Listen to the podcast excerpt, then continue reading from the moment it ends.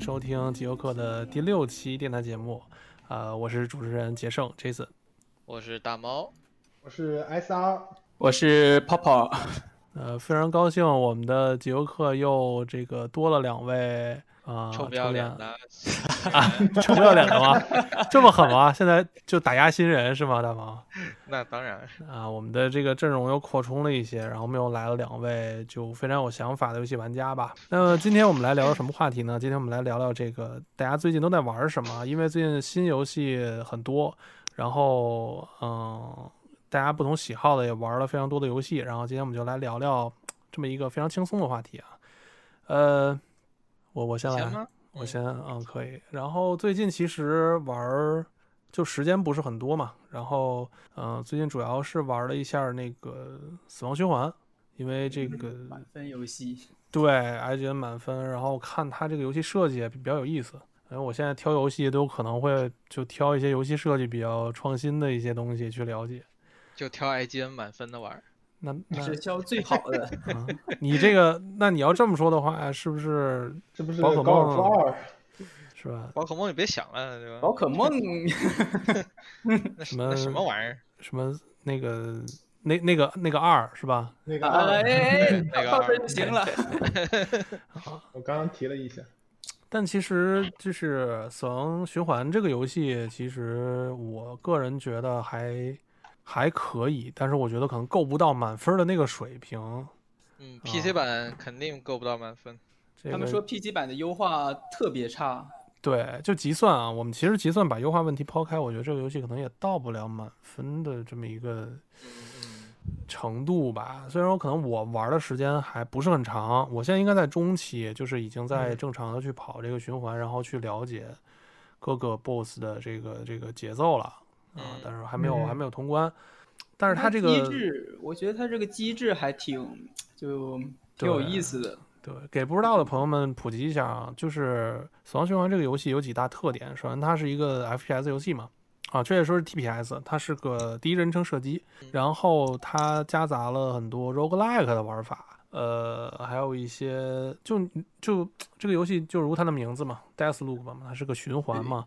那其实讲的是这个主角他是有一种能力是就跟《明日边缘》一样嘛，就是他会循环回到过去，死了之后就会回到前一天的某一个时间节点。哎，你说这个让人想起来某一个刚被禁的一个动漫，哎，R E 啊，从零开始啊，也是死了之后，啊，我我以为奥特曼呢。哎呀呀对，我我想说奥特曼也没有这奥特曼也个，没有这个，从零开始和奥特曼一起被禁的。嗯奥特曼出来了不过奥特曼也是每集都是循环。对对对，嗯，单元剧的格式。对对对，就死亡循环，其实我在玩的时候，它相当于把一天分为了四个阶段嘛，然后你相当于每个阶段每个时刻可以去这个黑礁岛的不同的地方去做你想做的事情。那么对你的目标是杀掉八个 BOSS，然后嗯，嗯，，BOSS 也但是分布在不同的时间段。对对，每个 boss 出没的时间，它的习惯都不太清楚，然后你需要通过一天一天的这样的循环去把 boss 的规律摸清楚。这里边很有意思的是，嗯，它的细节设计非常好，就是它里边所有的阅读的这些内容没有多余的，就是所有的信息对于你来说其实都有用。哦，就是剧本设计里讲的，第一幕如果给你放了一把枪，那么在最后一幕你一定要用到它，是这个样子吗？对对，它没有任何冗余的一些多余的这些资料，你基本上所有的文字内容，或者是这个呃你能了解到的这些场景里面的东西，或者是甚至是怪物，就是士兵人与人的对话，你都可以了解很多信息，都是你。呃，破关的一些非常重要的线索。那比方说，可能有些人对话会，你会了解到他们的这个巡嗯、巡逻的路线，或者是一些哦 BOSS 的喜好。比方说啊，你可能在某一个时刻你只能暗杀一个 BOSS，但是这个 BOSS 可能跟另外一个 BOSS 两个人是情侣关系，他们在某个时刻会在一起。哦，哎，这个就非常有意思了。你可以在同一时刻暗杀两个人。哎有点像四十七的感觉。呃，对对，但是这个游戏里面你可以选择各种各样的方式，比方说我可以通过偷听，然后可以通过我对地图的背板，呃，我可以前行，我可以少一些战斗，然后你也可以就大杀四方。对对，听起来更像四十七了。对，就有很多种方式可以达到你想要的效果，然后再加上每次的循环开始的时候，事实上你是可以收集到一些之前循环可以获得的一些装备之类的，你会有一个搭配装备的过程？呃，是继承系统吗？对，就是 roguelike 的那种死亡，然后再获得强化，然后再从头开始的这种机制。就是你必须成功逃离，然后你可以啊对对你要活着回来。就嗯逃离塔科夫的那个啊，那个机制，然后它这里边的很多提示也非常有意思，它是直接明面儿给你放在那个场景里，就像你的视野、你的视网膜里边蹦出了一个信息一样那种，还挺有意思啊。就是它那个字体太丑了。对对，它中其实它中文化做的还好，我觉得，对它，它如啊果换一个字体的话，我觉得就那个字体感觉更那个一些。对不是很好。它是那种泡泡体，啊，对你哎，奇怪，Q 了一下泡泡，是的，嗯，然后其实就差不多了，我觉得这个分享。然后游戏流程，我大概看了一下可以说一下它的两个模式呀。啊，对对嗯，它确实它是分单人跟这个多人嘛。对，多人单人跟哦多人对，因为它这里边是两个角色嘛，一个是打破循环的，然后那个朱莉安娜是呃保护循环的，对。啊，我刚开始在玩的时候是你是只有 Code，就是呃打破循环的这个男的，对对，啊。那但是你通关之后是可以选择那个朱莉安娜去保护这个循环，不用通关，不用。通关吗？对对对，你可以直接选择这个女的。哎，我选不了。呃，你退回去，退到最最开始那个。我知道最开始的时候好像我也选不了。可以可以选，可以选完了之后可以直接加入到这个好友的对局或者是在线匹配。对，有可能你会匹配到其他的就是正常玩家在线的时候，你会对对对，变成朱莉安娜去给他各种阻碍对因为正常的魂系列的入侵的啊，有点那个感觉。就是你可以扮演你的对手戏的角色，去到别的世界讨论这种感觉。红绫，是这样的，就对挺狠的，是这样的。嗯。然后整体来但是你是处于劣势这这一方的，因为这个呃打破循环的这个人他是可以有好几条命嘛。对三条命对哦啊，他必须死亡三次才会结束当前这个循环。哎，那这个感是的是的觉就挺有意思的，就是本来你正跟人工智能互动的，忽然突然间真的人，对，就是 AI 其实还挺蠢的，就是如果是 AI 的朱莉安娜出现的话，你其实可以很很快把它终结掉。但是如果是电呃是玩家的话，还挺有意思，我没试过。嗯，嗯，对，增加反正挺挺简单的，我觉得。对，这个游戏射击手感，然后再加上画面整整体的细节、游戏设计，其实都还不错。那嗯么可能就是在 PC 的这边的优化，然后字体啊可能会有一些问题。我觉得其他的还是非常有特色的一款，就是它和市面上其他的游戏可能都不太一样是的，啊。有条件的同学还是直接入这个 PS 五的版本吧。PS 五版本说自适应扳机，它其实适应的挺好的，嗯非常好机械的用的那种方法。对，我这边是 PC，然后所以 PS 五那边自适应扳机的那个感受，可能我这边没有反馈。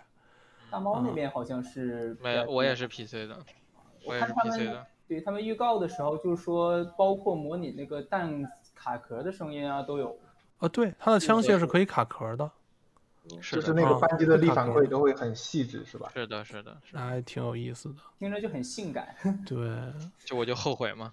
其实我觉得，在自我在我看来，因为我电脑三零八零嘛，然后我去玩这款游戏的时候，我没有感觉到有优化有多大问题，只有在运行的时候，它是要求你的呃显卡的驱动和你的 Windows 都必须是最新版本才可以运行，其他的问题没有遇到。Win 十的版本吧，不能直接让十一上应该。对，就是就是 Windows 要幺九零三，然后显啊卡显卡驱动要最新才可以。二四七二以上吧。对，对好像是。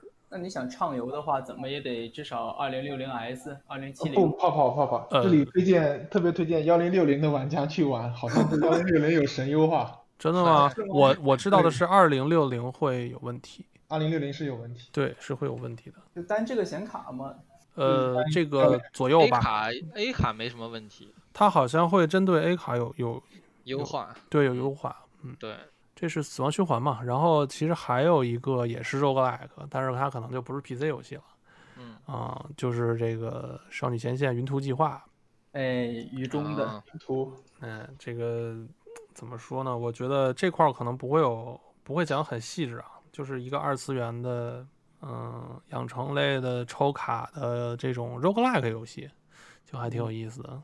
就抽卡常见有抽卡游戏常见的一些问题，它也存在，但因为 roguelike 的元素，就让抽卡没有那么的对，养成，然后战斗提升，然后布阵什么的玩法，其实也你你说白了，把它拆开，手游那套东西也是手游那套东西嘛。但是就你会感觉它比一般的二次元游戏做的更细致一些。我觉得少前那个组，呃，有想法，挺有想法。对，还真的挺可以的。然后你会看到这个游戏里边的剧情、UI 设计什么的，那它都是会，你能看到很多，就是可能有些玩过的玩家会觉得它有很多《明日方舟》的影子，但是事实上我了解到的是，《明日方舟》和呃《云图计划》这这些游戏，大家就是其实致敬的很多东西都是全境封锁啊，对对对，啊，你能看到很多全境封锁的影子。呃确实那个 UI 很像。对，你看那个云图计划的超卡，呃，玩过的玩家可以再回去看看，它和那个 Division 系列的很多 UI 啊、效果呀、其实非常接近。其实，在少前的时候，这个游戏的 UI 就就偏向，因为他们那个时候都以科技风著称嘛，包括但我觉得少前还好，就并没有很让我觉得有很全境封锁。对，所以在这儿推荐一下《全境封锁》这个游戏啊。虽然这个 虽然这个游戏的数值和技能设计部分不是很好，但是整体来说，这个《全境封锁》还是很值得玩的啊。确实，最好有一个朋友带着你玩儿。我我当时入坑就是因为我有一个朋友，他玩他已经五百级了嘛，满级，嗯带着我玩儿，然后我硬玩下来，觉得这个游戏还挺好玩。是的，FPS 加 roguelike 往往会奇有奇效。对，你就看，你就看，其实现在 roguelike 虽然刚开始推出的时候，大家可能都觉得，哎，慢慢玩有点疲乏了，哎，但是你会发现现在的新的 roguelike 游戏加上其他的游戏玩法，然后它会焕发出新的活力，我觉得其实还挺好的。是的，嗯而且 roguelike 有个好处就是很容易吸引没玩没有玩的人入坑。就我之前打枪火重生嘛，啊，呃 roguelike 加 FPS，就找朋友，我我有一个朋友基本不怎么打单机，然后我送了他这样一个游戏，然后我俩一起打了四五十个小时，就觉得挺适合一个拉新人入坑，因为你不需要很多的积累，你就一趟一趟的打那个关就是的，。是的怎，么说呢而？且节奏也很快。其实聊到枪火重生，我觉得枪火重生和物日历比来说，就玩不进去。枪火重生我玩不进去，嗯，射击手感，然后画面。现在的设。计，我觉得都不现在马上应该是要一点零了吧？啊，结束对 early 已经开 access 了。对他们要结束抢先体验了，然后对准备正式了。现在手感还可以，就对，就偶尔玩一玩，还是挺挺欢乐的。嗯，主要那个没有像无主之地那样需要就入坑来讲麻烦一点。它就它没有剧情，对对对，对对，无主地是打主线，其实乐趣在于打主主线。我可能并没有和呃好友一起就是对战，或者是一起刷一刷，可能都是我自己。嗯是的。我的分享差不多就到这里了。那我这边也来分享几个吧。啊，呃，我最近玩的游戏呢，都不是特别轻松。虽然说这是一个很轻松的话题，但我我挑的这三个游戏，我靠，都特苦大仇深是对吗？我就是我，我感觉我肝硬化了已经。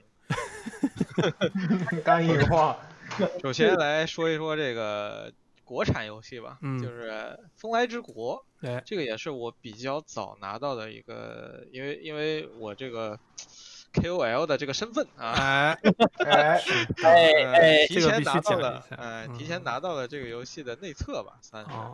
然后呢，就玩了一下，呃，怎么说呢？这个游戏给我一种就是宫崎骏加塞尔达的这么一个组合，哎，你说宫崎骏这个特别对，我觉得，嗯，嗯，因为他的画风就是你只要看他这个播片儿，你你就能感受到他这个画风浓浓浓的日式画很风。日系，对，对，嗯，然后呢，你进去玩之后呢，它是一个就是俯视角的这么一个 ARPG，哎，然后呢，它的整整套系统、整套 UI 呢，特别像塞尔达的这个呃缩小帽和织织梦岛，嗯，嗯，哦，嗯，它是这么一个组合。你有没有觉得他拿到道具的那个动作特别像那个三角力量，就是塞尔达的那个动对作？，它就是融合了很多塞尔达的元素，这个也是他们开发组其实，呃，也不避讳的这么这么跟我们去说的，啊，嗯，就是相当于致敬嘛，我人家也觉不算得对抄袭啥的，好的，挺好的，嗯。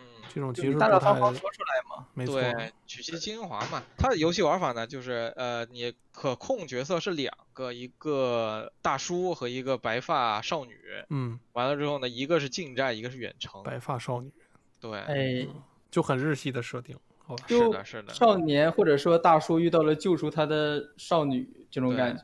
然后它的流程差不多是在你正常玩的情况下是在三十个小时左右。啊哇，对游戏时长这么长，差不对多，三十来小时，而且是主线吧，好像。对对对对对，推主线。嗯完了之后呢，很多人其实玩这个游戏，你你你们现在可以去那个 Steam 的这个评评论区里面可以去找，就是很多人他玩这个游戏沉迷在了游戏里面的游戏，呃，就是它里面会有一些小游戏，然后其中呢有一个叫做呃叫什么什么大地大地之子，对对大地之子，买大地之子送风来之国。对对对，就有点昆特牌，就是也有点至于巫师的那个意思是吧？对，有点是一昆特牌个呃回合制的一个 RPG，在哦，这个里面，嗯回合，回合我在 ARPG 里玩玩那回合制，有有点就是风来之国本身它是个 ARPG 嘛，嗯，然后呢，它里面就是做了一个，就是在商店门口做了一个，相当于一个游戏游戏机台，嗯，然后你可以在那里玩。对对对，哎就是那个意思有意思。嗯，然后大地之子的画风呢，就非常像以前的那种我们玩的 FC 的那个 RPG 游戏。对对对。然后它卡带也是致敬的 FC 嘛。嗯，啊，我觉得这个我要回去玩一玩。大猫那边还有还有还有内测的资格什么？哎呦，，可以白嫖一个吗？我可以给你问问。啊，觉得《风来之国》是挺不错的，它这个不管是它这个画风，还是它这个流程，它很有诚意。我今天看了一个就是外网的，也是一个评测嘛，嗯就说里面它《风来之国》的有一个点让他们非常惊讶，就是它里面也没有多少冗杂的或者是没有意义的东西，它是它很奇妙的把这个三十个多个小时的主线都是很完整的内容，就不是嗯凑数的，这个挺厉害对。对对，很很满。对，是的，是的。嗯，剧设计剧情设计者就很就为了他这个游戏倾注了很多的心血，就能看出来，很明嗯，显。很用。心。是对，我那个时候呃拿到测试码，然后他们那个时候给给了我们一个测试文档嘛，然后说，呃只能玩就是测试部分，然后等到正式上线之后，我的这个呃码才会变成正式正式版。然后呢，我就哦我就在玩，我玩了两个多小时，我就在想一个测试为什么这么长？然后我就去问了一下，我说是不是出 bug 了？因为我我玩到了第二章。嗯嗯，玩到第嗯二章，完了之后他说啊，我们的测试是前三章，啊 绝了！天呐，哦，那确实很饱满。是的，挺厉害的，这个框架其做的这么。对于国产游戏来说，能做到在测试阶段就这么饱满，我觉得其实还挺，就是像你们刚才说的，诚意很很足。对，嗯，想他一九年的时候是作为任天堂任天堂的那个独立游戏发布会的压轴出场的，是的，嗯，某种程度上来讲，确实挺厉害的。最近国产游戏确实很很强。呃，这个游戏也有 Switch 版，然后呢，它嗯的 Steam 版呢也支持 Mac，所以说就是大家全平台游戏，对几几乎是全平台了给。我充好吧，大家这个有有时间的、有钱的都可以体验一下。我觉得支持一下国产，嗯这个非常诚有诚意。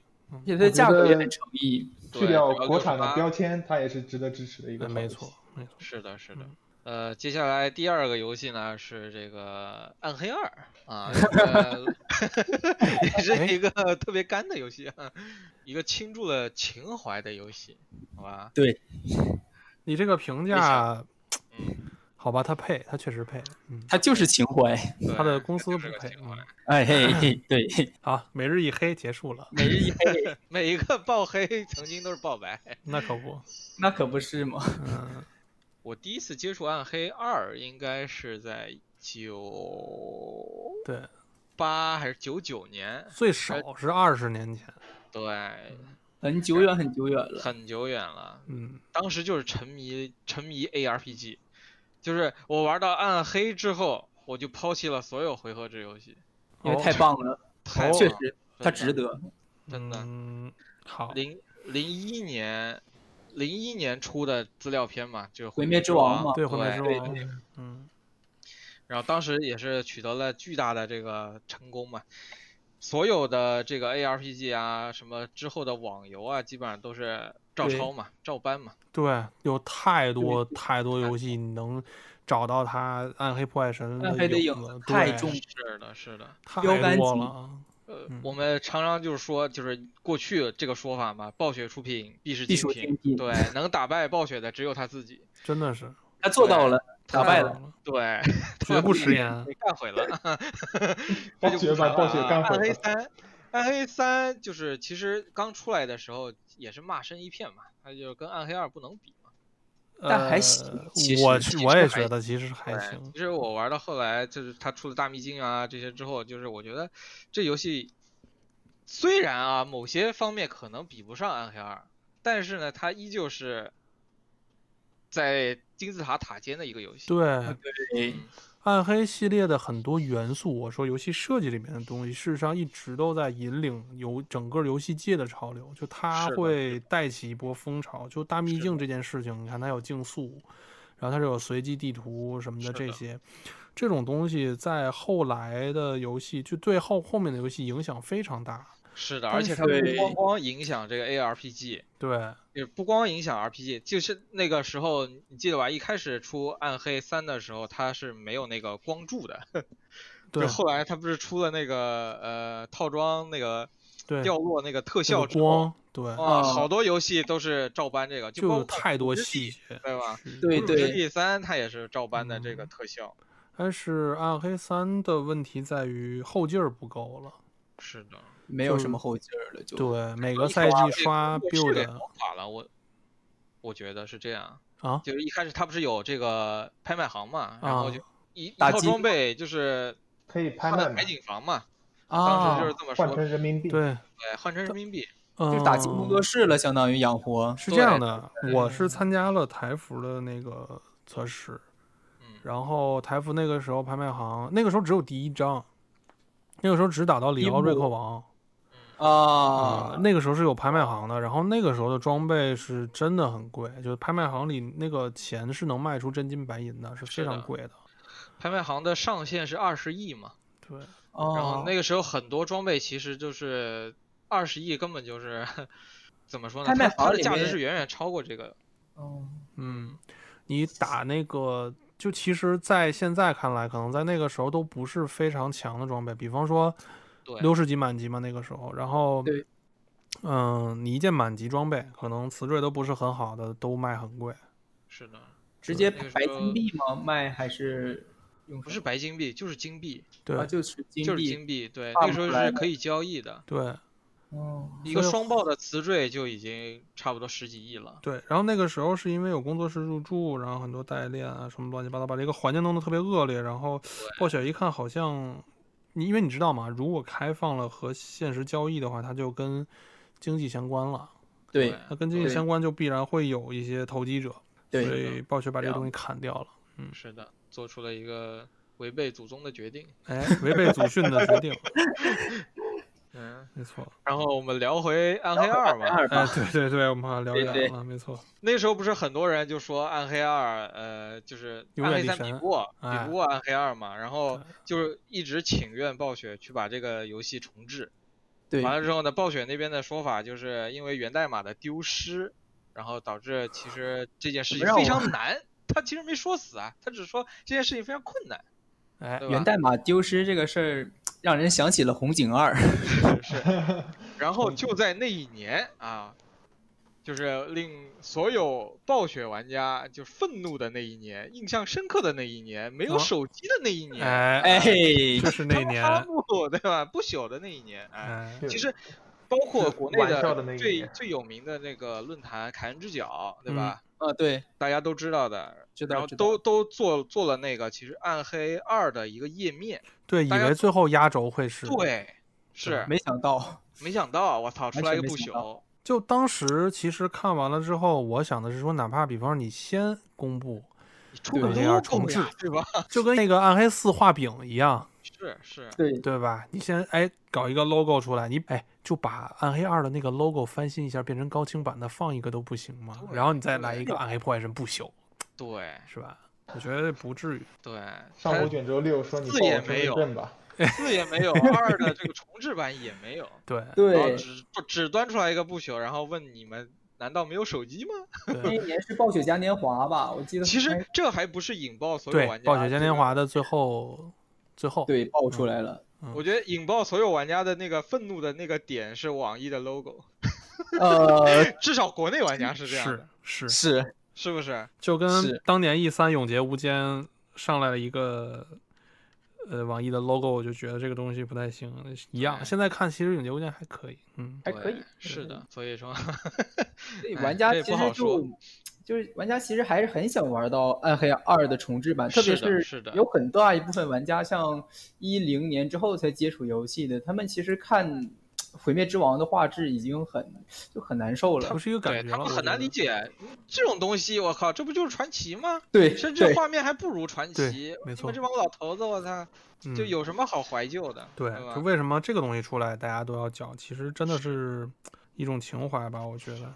嗯，然后直到应该是两年后还是一年后啊？好像是一年后，就就是不朽的下一年，好像对对呃，然后公布了暗黑四，这我感觉也是迫于压力，然后嗯一个暗黑二，然后就拖了多少年？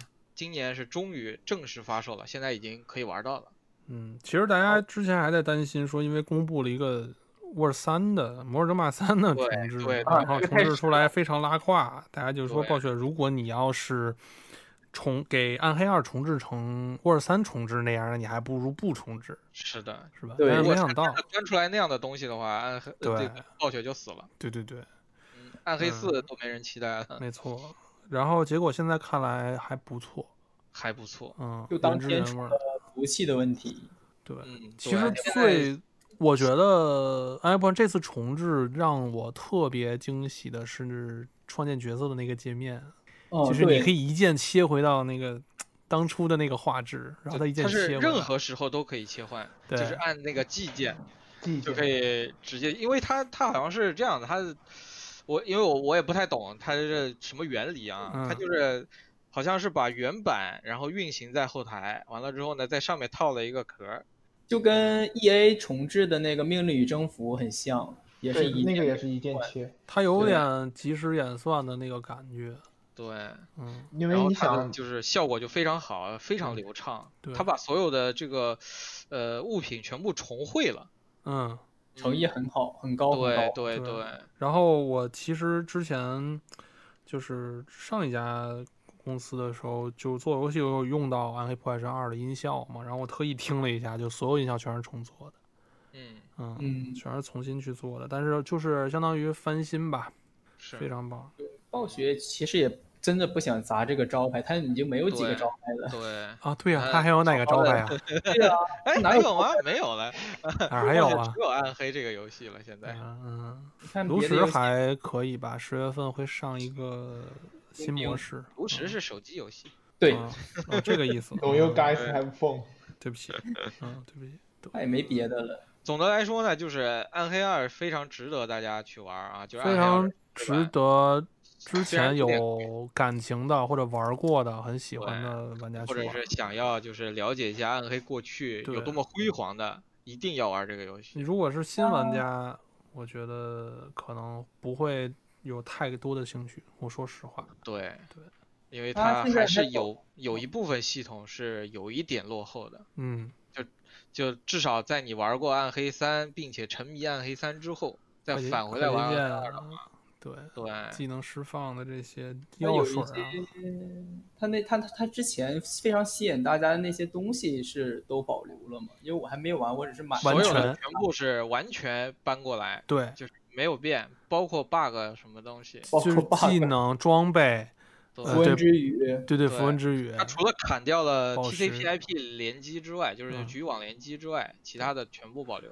对而且这这个这个功能其实一开始说是有的，但后来说是因为要保护玩家的这个什么数据安全吧，嗯，然后嗯可能是有一些漏洞，他们实在搞不定，源代码丢失嘛，对吧？啊，呃，然后值得一提的是，这次《暗黑二》的重置是八人联机，哦，八人是八人，八人对，对，不是之前四个人，所以，但是我觉得现在能凑八个人一起打游戏，好像也挺也挺难的。有八个人都玩别的了，是吧？对呀、八八个糟老头子，我操，加起来他妈二百多了，可 八个糟了都加起来二百多，平均每个人二三十岁也没什么问题。四八三十二，三百多了，哎呀，对呀、三百多了。刚刚持平 Jason 的年龄，没什么道理，没什没什么道理。嗯，嗯，它要是里面就是当初很吸引人的那些东西，你像符文之语，像赫拉迪克方块，嗯像是塔拉夏的故事，嗯，像是当时那些，比如说野蛮怀特的假腿，对怀特的假腿、是吧奶牛奶，牛关这些都存在的话，其实真的还挺，其实新人也可以去试一试，都在真的都在对是看一看，对都在。，可以看一看可以去找一找，可以去找一找你们所钟爱的游戏的影子。哎，当年的回忆对，嗯，就这个游戏真的很有年头了，而且它的很多故事，我觉得其实新生玩家也可能会知道一些，因为它太有名了。嗯，暗黑不是要出那个吗，要出动画吗，好像是签给网飞了吧？对，签给网飞啊，了。对对对，签给网飞了。一个暗黑，一个守望，都估是要计会和暗黑四的宣发相关吧，不知道。我觉得不知道，如果是我，暗黑四连个影子。都没有。对守望可能会跟守望二相关，不知道。反正守望二不是都，哎，算了，不提不对。暴雪抱有任何期望，所以我们可以聊下一个话题了。好，然后呢，就是也算是个，呃，也算是个老游戏了，《死亡搁浅》的导演剪辑版。我们好像连续两三期节目都在提这个游戏啊。是的，现在是终于发售了。这个游戏呢，现在是在 PS 五平台上面独占。嗯，导剪版。对，导剪版剪版。你如果有 PS 四版的话，可以花十美元升个级。对，然后呃，怎么说呢？我体验了，我玩了三天了吧，嗯觉得还是 挺棒的，就是对之前的一个版本的一些补足吧，算是就加剧情了吗？加了个 DLC 吧。加了加了一些这个工厂的任务啊。加了一些剧情，因为我还没有玩到啊，我我相当于就是从头开始玩的。嗯，然后呢，我我稍微说一下我感受到的一些变化吧。嗯嗯，首先它的这个画质是 4K 的六十帧，完了之后呢，你可以选择两种性能，呃就是两两种模式，一个画嗯质版，一个性能版，嗯，然后还可以选择这个二十一比九的这种电影模式，主机怎么电影模式？它就是上下给你加俩黑边吧，啊，哦，好吧？然后呢，把里面就是最最最最明显的改变，就是把魔爪给换了。哦，哦不赞助了对，可能是这个到期了，啊没所以给钱了不给换掉了。了，应该坏了王老吉啊，对吧？啊！啊，真的吗？没有？没有，没有，我就这么一说啊，如果这个游戏做本地化的话，我觉得有很多东西可以往里加呀，对吧？美团的衣服，饿了么的衣服哎，没错没有错。然后呢，就是呃自适应扳机，嗯这个东西哦是比较手感上面就是区别很大的，就是你在呃背这个重物的时候，它，不是，它是一旦你达到这个黄颜色的这个值之后，然后嗯它的这个自适应扳机就开始启动了，就是你会明显地感觉到你背的东西很重，哦就是你在按它保持平衡的时候有阻力。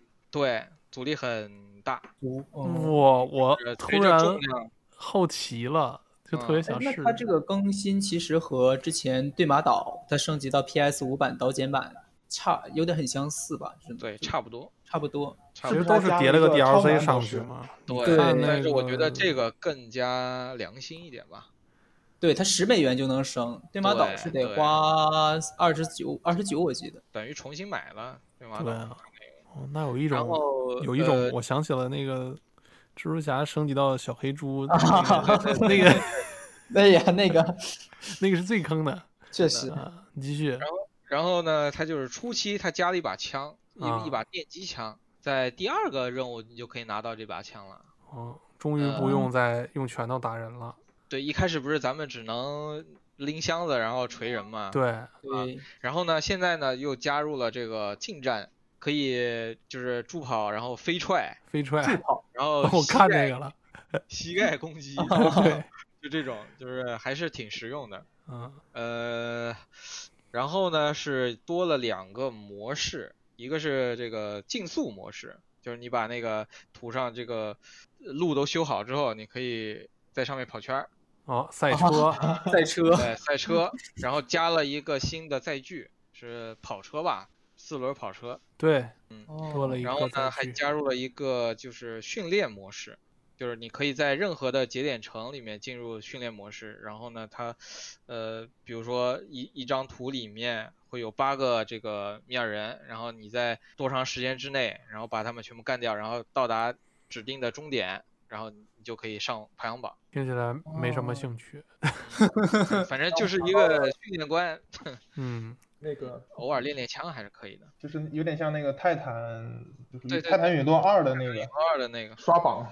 对，是的。嗯然后还多了一个，就是两个新的道具吧，一个是送货无人机，它哎是有有点像火箭一样的。看那个预告片里边，就是对，有过，跟在 Sam 身边走的那个，不是不是那个，不是那个吗那？个是那个是伙伴机器人，啊，呃，伙伴机器人呢是可以跟着你，完了之后上面驮点货，有的时候也可以驮 Sam 是吧？对你把它上上面货全部清空之后，然后你直接坐在上面也可以，嗯。但是那个伙伴机器人它是不防 BT 的，对嗯然后好像还有那个，还有自定义外观，就是它的哦背包是可以升级了，啊，那这个很重要的功能，对。哦，然后他把那个负重骨骼和那个速度骨骼合成一个了，好像嗯，好像是那个外骨骼装甲。没有体，我还没有体验到后。面应该可能会解锁。然后剧情方面，其实刚才提到了，就是工厂那边的任务，但它其实多出来的不会是影响主线的任务，都会是一些支线任务、支线剧情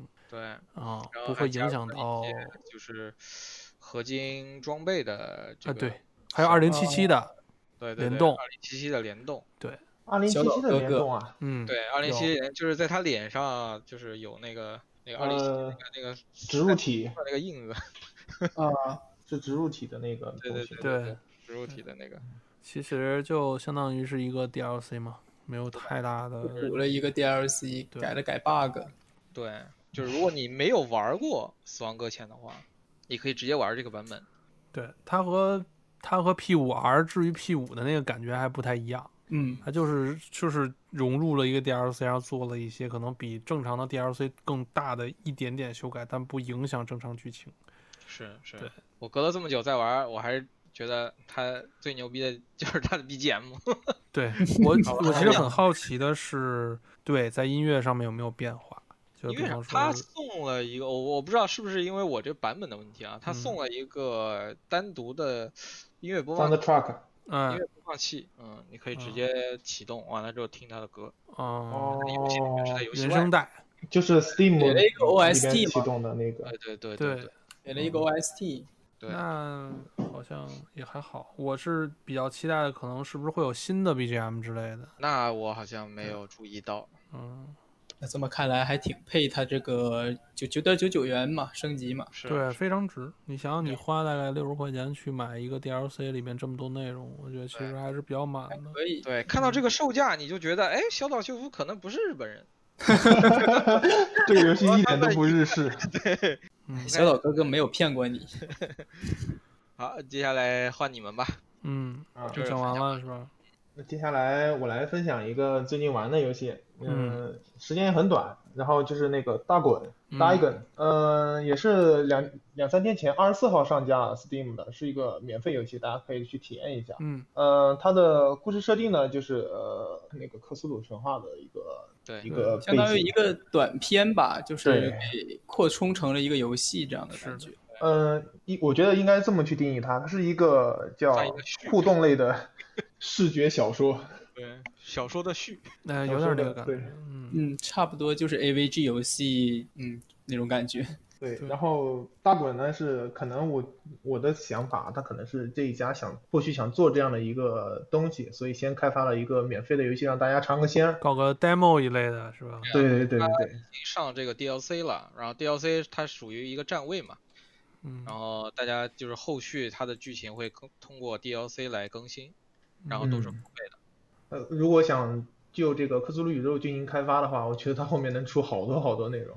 嗯，大滚只是一个很嗯，应该叫中篇吧，三千字的中篇。嗯然后他做了一个大概三十分钟的流程，但其实，呃，虽然三十分钟就能通关，但实际上它的收集物还是挺多的。它里面有那种叫类似线索的那种东西，然后你一个一遍流程走下去的话是收集不全的，可能需要还是虽然流程很短，但是这个 demo 的话还是有一定的可重复游玩价值。就有很多细节。嗯，对，就是你在流程中会遇到那种，呃，可以看的、可以互动阅读的那个嗯文稿，然后呢，但我一遍流程走下来的话，只收集到了四个，啊它，实际上有三十多个可以解锁的文稿。就这些文稿可能会让这个故事更更完满。对，然后我觉得它文稿里面还有一一定的那个就是 meta 的元素，然后它，哦，比方说有一个文稿就在给你科普，就是什么是克苏鲁神话，啊，然后什么是大滚，就就是这种非常跳脱的一个这个描述。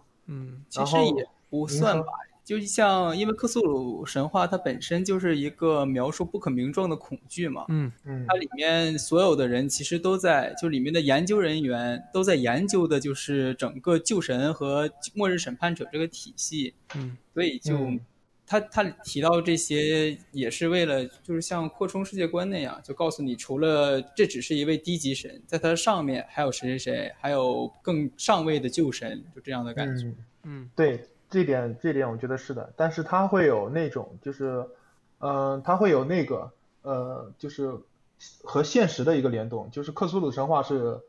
呃，爱手艺是哪一年写的？大滚这个作品是哪一年发表的？啊就是这种就很跳脱出来。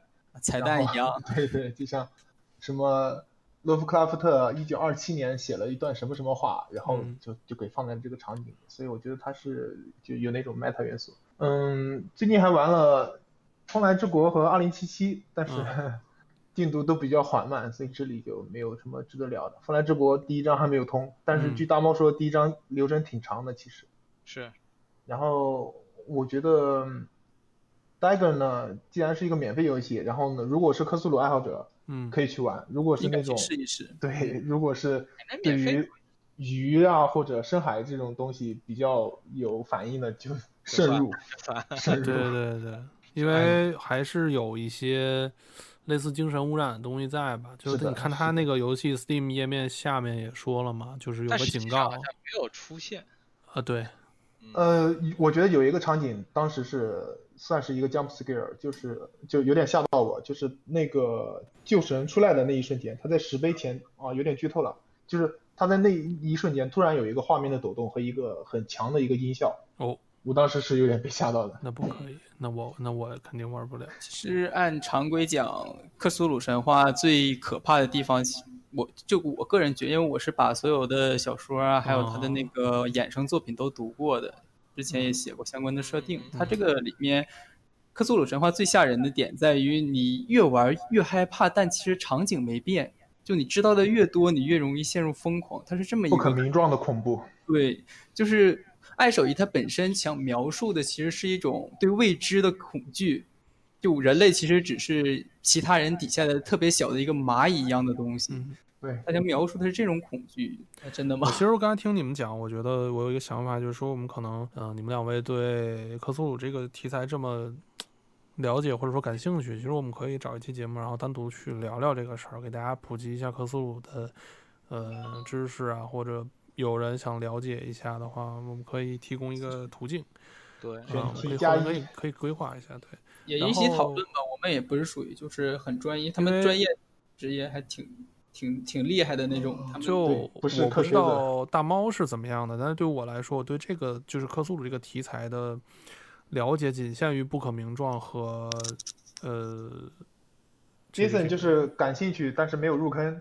对，对有可能觉得这个设定可能对于我来说不太容易去理解或者是深挖，但是我觉得是一个非常好的了解一个嗯体系的过程，我觉得还挺有意思。我觉得我们可以有后面找一期节目去聊聊这件事儿。是的，其实聊一聊克苏鲁啊，还有 SCP 啊可以出现在电台吧？可以，没问题，SCP 是没问题的，我觉得。SCP 其实就像是一个大家把所有自己的对未知事物的幻想放在了一个里面，对里面什么都有。对，然后包括我们其实可以聊，就是引申出来聊到这个 Control 的这个新怪谈，嗯，啊，对吧？其实，都可以放在放在一一期节目里，我们去聊这个话题。所以这个东西我们就后面找找节目，找大家也可以聊一聊再血缘这种。呃，对大家对于神鬼怪异恐怖其实都有不同的对阐述。对对对对，国呀我觉得是一个非常好的主题。嗯，对，是不是很有吸引力啊？记得订阅我们的电台啊。哎，没错。我今天聊的可能就是关于克苏鲁这块儿，可能就比较比较比较杂，可能比较突然，所以可能对对泡泡跟 SR 可能也没有准备。我其实我们之前也没有考虑到说，可能今天会聊到这个科索鲁东西聊的可能这么多，对吧？后面可以系统的来说一说。严谨，其实就因为这个东西本质上它还是一个蛮严谨的一个设定体系的。是的就就泡泡分享吧。对，然后最后就泡泡来分享一下他最近玩分享的一下啊最近破晓玩的传说，对，但破晓传说之前，其实大猫说的那个，就他说的九块九升级的这个导演剪辑版的《死亡搁浅》，让我想起了我六月份其实刚通完关的《对马岛》。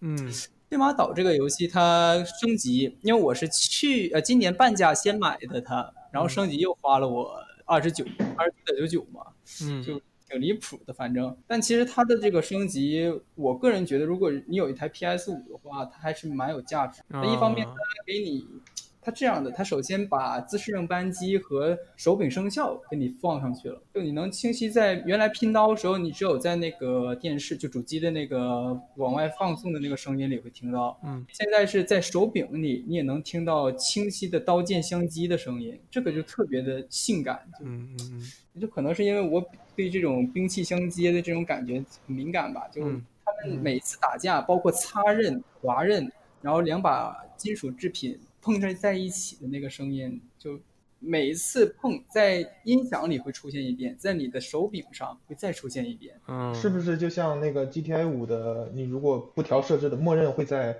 手柄里放那个电台的声音，呃，手机的声音。对，差不多，就特别有感觉。而且它还有那种非常细腻的震动。对对，嗯，而且他，你像他，他们他，因为他那个主角经纪人，他不是要跑马的嘛？他每次过图，它那个马蹄声在草地和在平地上声音都不一样，而且会在手柄里发生。是的，我觉得。这个点就真的是那种，呃，你只有拿手柄了，你才知道，嗯就是你有 PS 五且是手柄的状态下，你才能体会。但我光说，你可能就没有那种就是增加了沉浸感。对对。然后另一个方面，它那个自适应扳机，我觉得做的一般吧，就是一很正般一般，就很正常的加个劲儿，甚至有的时候你很烦，因为你射不出来了。哎呀，这段擦掉。没关系，就是半弓跟长工，它对有一个力反馈，对对对，但还有那个吹吹吹剑有一个小小的反馈，对但对对，就没有那种让人眼前一亮的感觉。就就我觉得他可能自适应，就是他这块儿这些东西可能重点都放在那个冷兵器那块儿上。嗯，对，毕竟毕竟不是基于 PS 五开发的嘛。对对。嗯，然后他补了一个新的岛屿，其实内容挺长的，要全打完得四到六个小时吧，差不多。嗯，我打的比较快。一起岛，对，一起岛是带是竟然是是以 DLC 形式发售的吧？对，是以电，就是你买了导剪版就有，对对，片是没有的。而且，嗯但是它不影响本片剧情，它解释的很重要的一个点就是它把剧情补完了，嗯讲的是有有点剧透啦一下，就是讲的经纪人他父亲当时的一个情况。嗯，就你可以不讲结果，这个其实不算剧透。对对，就是这个故事，其实对，因为我们直到杀死了韩王都不知道当年经纪人跟的父亲是怎么回事，他把这段补上了。我觉得这一点其实就现在，因为现在很少有 DLC 再把原故事补充了，我已经很少见到这种了。我见到大多都是再开一个小短片啊，就不提某罐头公司了。而且而且它是可以游戏中途就就去玩这个一起岛的，不不需要你去通关游戏。对他们里面的装备什么的，其实对你玩主线也有很大的帮助。对，这个就是第一个我想想跟大家聊一聊的，就是电马岛这个升级。不过它这个升级确实贵，我觉得它定价不合理，它要卖十九块九九，啊，这特特特别合适，它多加了十美元就有点儿九点九九吧，九向点向老哥学习学习。但好像他们公司不是日本公司啊，他们是对，被日本公司开发了一个日式游戏，还做是美国公司做的，那就更不应该了呀！对呀，而且还有一点，他啊对，还有一个非常非常重要的点，可能对我这种强迫症来讲，日语语音终于口型对上了，哎这个让人哭了，真的。但是说实话，对的不太好。对，但至少不再是那种说一半他闭嘴了，对声音对对对对。的那种状况，就。对嗯。能好上那么一其实对马岛这次这个导剪版我也玩了，就是嗯。我我是我是第一次玩对马岛，就是我没玩过之前的版本。你是。直接玩的导剪版，对我直接玩导嗯。剪版，然后对马岛给我的印象就是这个游戏风景啊什么做的都非常好，而且嗯。细节什么的，嗯。像什么马在那个落叶上面奔跑啊，就是哎。那个落叶弄飞起来啥的，嗯就是唯一我觉得不太好的就是他的这个人物的这个面部对对，做的太太僵硬了。对，有点僵硬，对就按当时一个评论说，但凡公司把这两个人物做的再好看，再好看一点儿，玩的人增加很多。对，哪怕你做成像只狼那种，对吧？对呀、嗯，就可能美国美美式公司在面部上都有一点点。个人的见解。嗯对嗯，但其实那这个我想到了，嗯让我想到了《地平线》那个哦灵眼黎明的那个女主角艾洛伊 Alloy 是吧艾洛伊，Aloy。？Alloy 就还好吧，Alloy 我觉得还好，Aloy 一代是好的，然后他现在的那个二代有点变形的厉害。先等出了再说，对吧？现在说还为时尚早，是看到确实比原来有一些变化，人总是要成长的嘛，确实，？你你小的时候面部表情丰富，万一哪一天你面瘫了呢？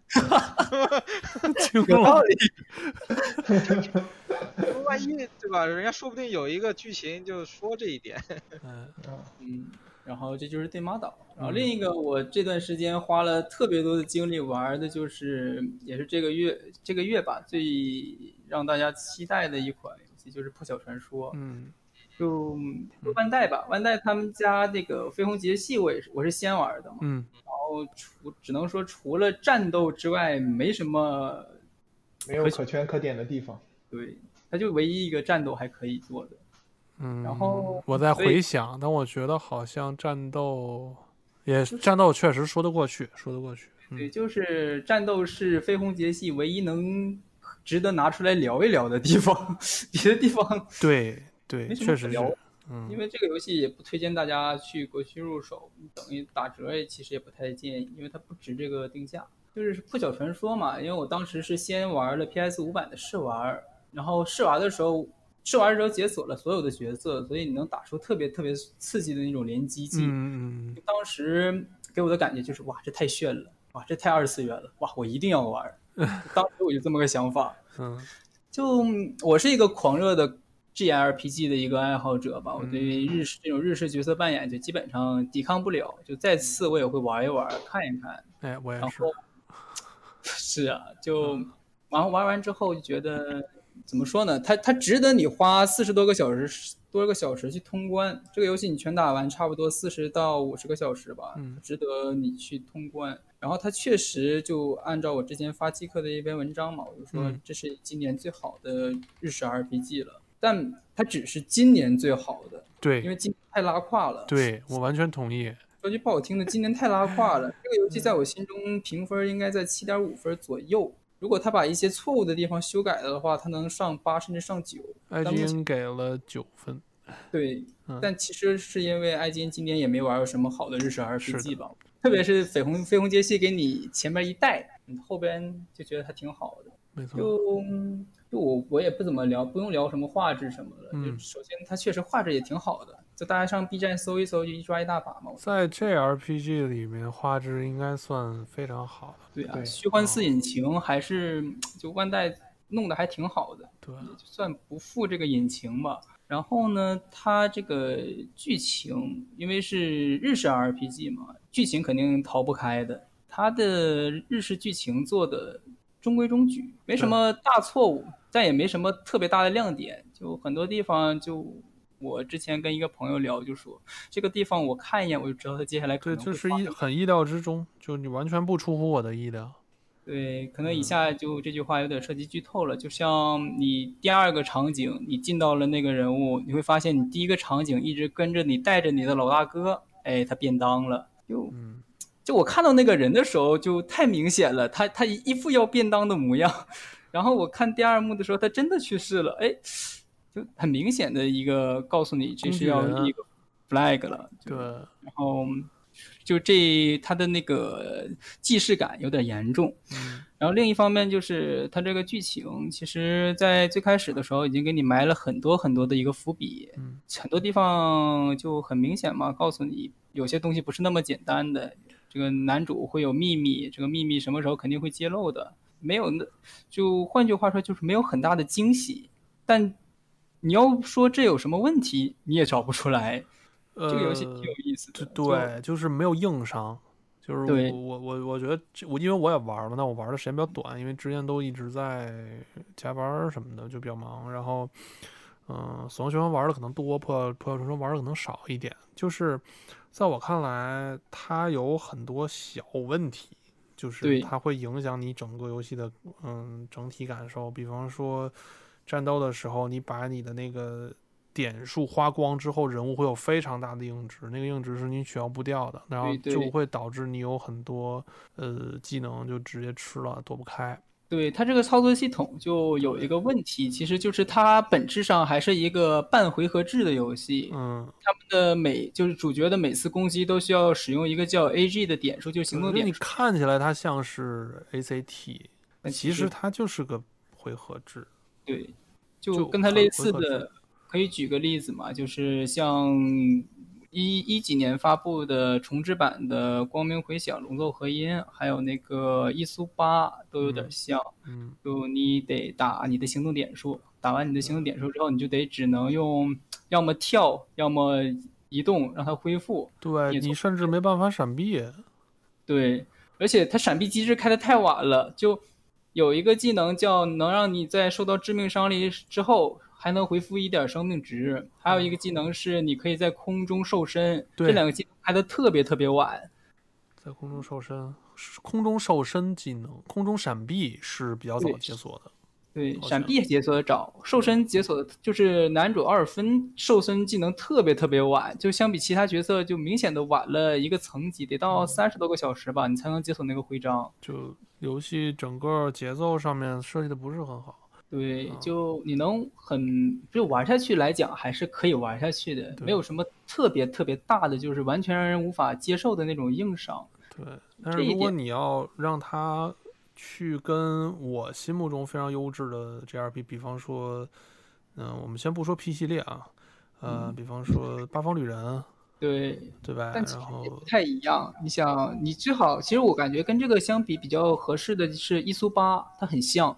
伊苏八它也是一个嗯类似这样的一个节奏，你需要去打点数，呃，是是不是要打点数？我有点忘了，但是也差不多，也有技能要释放，然后也需要去移动，也是半 ACT，也是特别烂的一个格挡和闪避。嗯，嗯，它比一速八明显就在操作方面好了许多啊。然后，但你这个东西你不能说它好一点儿就认为它已经达到巅峰，因为它上面还有 ACT 的天花板。对，没错。我觉得他这个操作系统最大的问题就在于他，他明明可以做的很爽，但他必须要限制你一下。说句不好听的，就他这个系统，你要是完全放开了 AG，放开了那个，就首先是 AG，其次是这个，就是那个瘦身技能，嗯这两个东西你放开之后，它可以打出，咱们不说鬼泣或者是猎天使魔女啊，这两个先不谈，你你至少能打出一个像玉璧的那种感觉，我个人觉得。但是他没有，他就特意的给你上了一个，就像给你限制了一个环儿一样，让他他能让你很爽，但又这种爽快感那么爽。压住了。对，你就感觉到明显其实还有空间，但是他没有那么做，对他他没有那么做。收着然后了。对它另一个巨大的问题就是谈操作系统嘛，它巨大的问题就在于它明明在前期构筑了诸如组合技、密奥义以及各种技能的这样一个基础的情况下，嗯它甚至引入了倒地这样一个机制，就类似于异度之刃的一个倒地，你可以把怪击倒在地，怪不能攻击，然后露出破绽来。对，这些都做了，然后他非得要在你游戏进程过半的时候给你来了一手霸体。就我觉得这个是特别特别恶心的一件事儿，就是你正常那些怪，你可以使用一个压制技把它压倒，但是它霸体之后，你不能把它挑空，也不能把它打入弱点状态，嗯就显得是像，就是我觉得就是他们在自废手足一样，就他把自己给限制住了。呃，就是我设计出来一些机制和玩法，然后自己把这个玩法对，给否上，给否定了弱。化了。你像最后的时候，你要去打几个怪，那几个怪物就全程霸体，然后他们的攻击对你来讲并不是霸体，你就疯狂的挨揍，然后你的血量一直保持的特别低的状态，然后主角的技能还是本身就是一种需要花费血才能打出高输出的一个状态，嗯，所以你就对他的那个蓄力的技能什么对，的，颜之刃，嗯所以你就能看到他的后期，你就一直在用领，就特别有限的，要么是远程的魔神斩，要么就是近程的轰霸斩，就一个劲儿的在那打一个特别无聊的站桩输出。就这一点，我觉得他做的特别特别不好。我觉得像日式角色扮演游戏，就 JRPG 这类的游戏，其实要处理好的问题是后期的那个战斗节奏问题。就你像很多游戏做的非常好的，比方说它加了跳过或者是高倍速，像那个 P 五做了快速战斗什么的这种。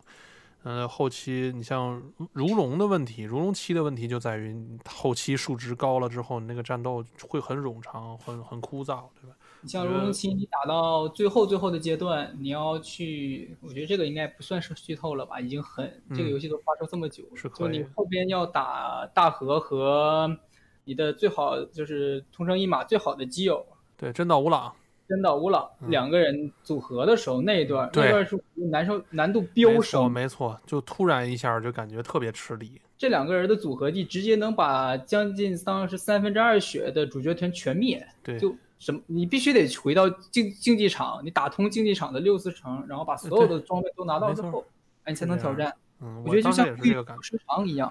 嗯就日式 RPG 里这这这方面，我觉得做的最好的，真的就是就就真的是 P 五，P 五这一点就做得很好。我觉得我们可以单开一期节目聊聊这 RPG。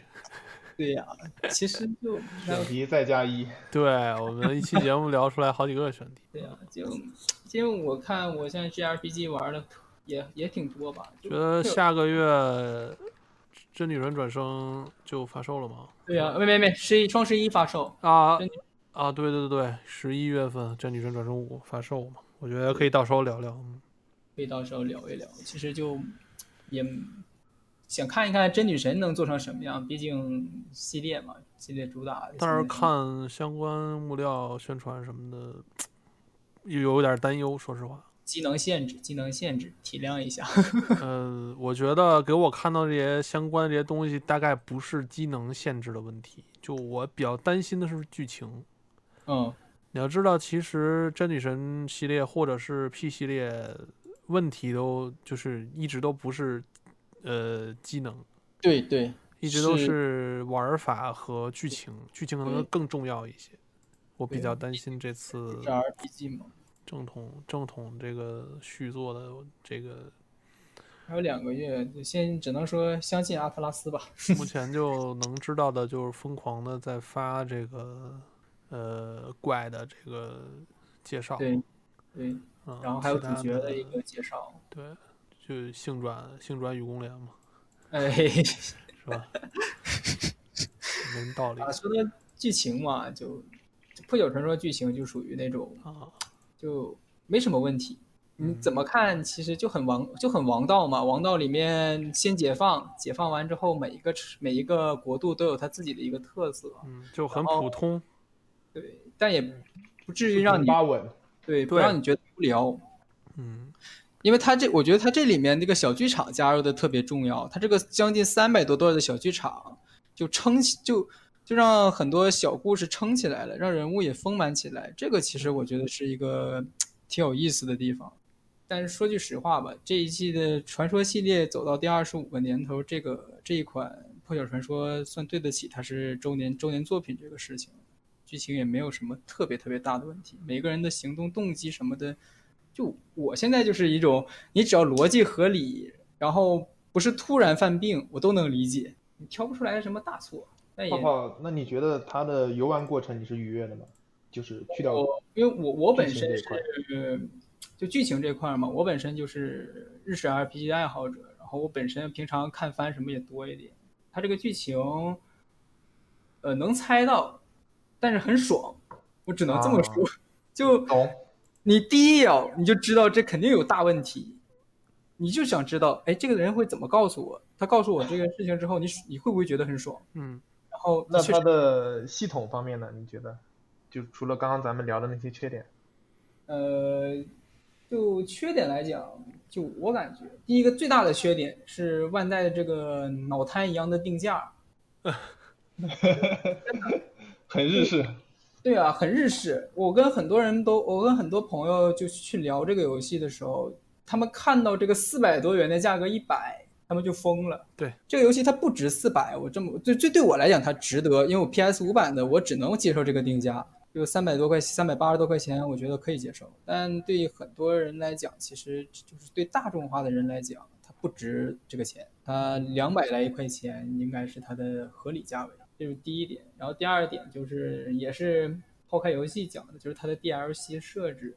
这个 Jason 老师应该之前看到了它这个嗯 DLC，、是的 DLC 就明摆着就是你想省时间，哎，那你多花点那你钱。花点钱是它就是 DLC 金是对你的角色的一个补强。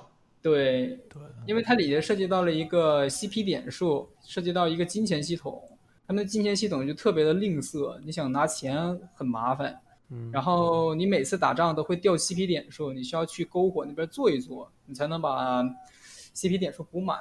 然后 DLC 就是让这两个消耗变少，所以就很让人生气吧这一点。那我我泡泡，如果就是不买 DLC 的话，通过肝的话是能够就获得相应的内容的，是吧？在对，就像我这样打法，比如说我这个打法，我是呃把基本能清的支线都清了，我没有刻意去练级，四十多个小时也差不多就全通关了，也最后一关最后一幕 BOSS 也没有那么难，就你嗯正常玩是能玩的，只不过就我觉得这这 RPG 示威的另一点就是你需要很长的时间去适应它的剧情和它的角色战，斗。嗯，明白明白，就是 G R P G 爱好者推荐它无脑入，对，但你是非这 G R P G 的话，其实就可以可以再了解一下。对，因为它需要我我就我就觉得这种回合制的要花，他之前我看谁呀、哪个游戏一个 BOSS 要打两个小时，我天呐，回合制两个小时，啊，什么游戏这么长？就是就是可能他前期练级没有没有练到，然后完了之后 BOSS 也打不死他，他也打不死 BOSS 这种，啊，陷入了消耗战。对对对，硬磨，嗯，就绝了，我就是后期数值爆炸，这是 JRPG 的通病嘛。对，大猫，你这让我想起了我最开始在苹果手机上玩那个《无尽之剑啊啊啊》，然后把、啊对打那个一千点的那个人，真的是硬磨，真的是大概花了四十多分钟，一点一点蹭死的。JRPG 就这种回合制，我可能只能接受卡牌游戏。呃，我们单开一期回合制的这个，其实可以对可以跟聊一聊讲讲在一起，就他们俩其实就是很，因因为你发现很多半回合、回合都是从日常开始，对，是的，精。品也都是日常做的。今天这期节目大家聊了，还聊了挺多游戏的啊。我们这段时间还真是玩了不少游戏。像今天我们提到了有很多有意思的东西，我们可能后期都会有时间跟大家再聊一聊。对，那么本期节目就这样了，然后我们下期节目再见。哎，见。好，再见。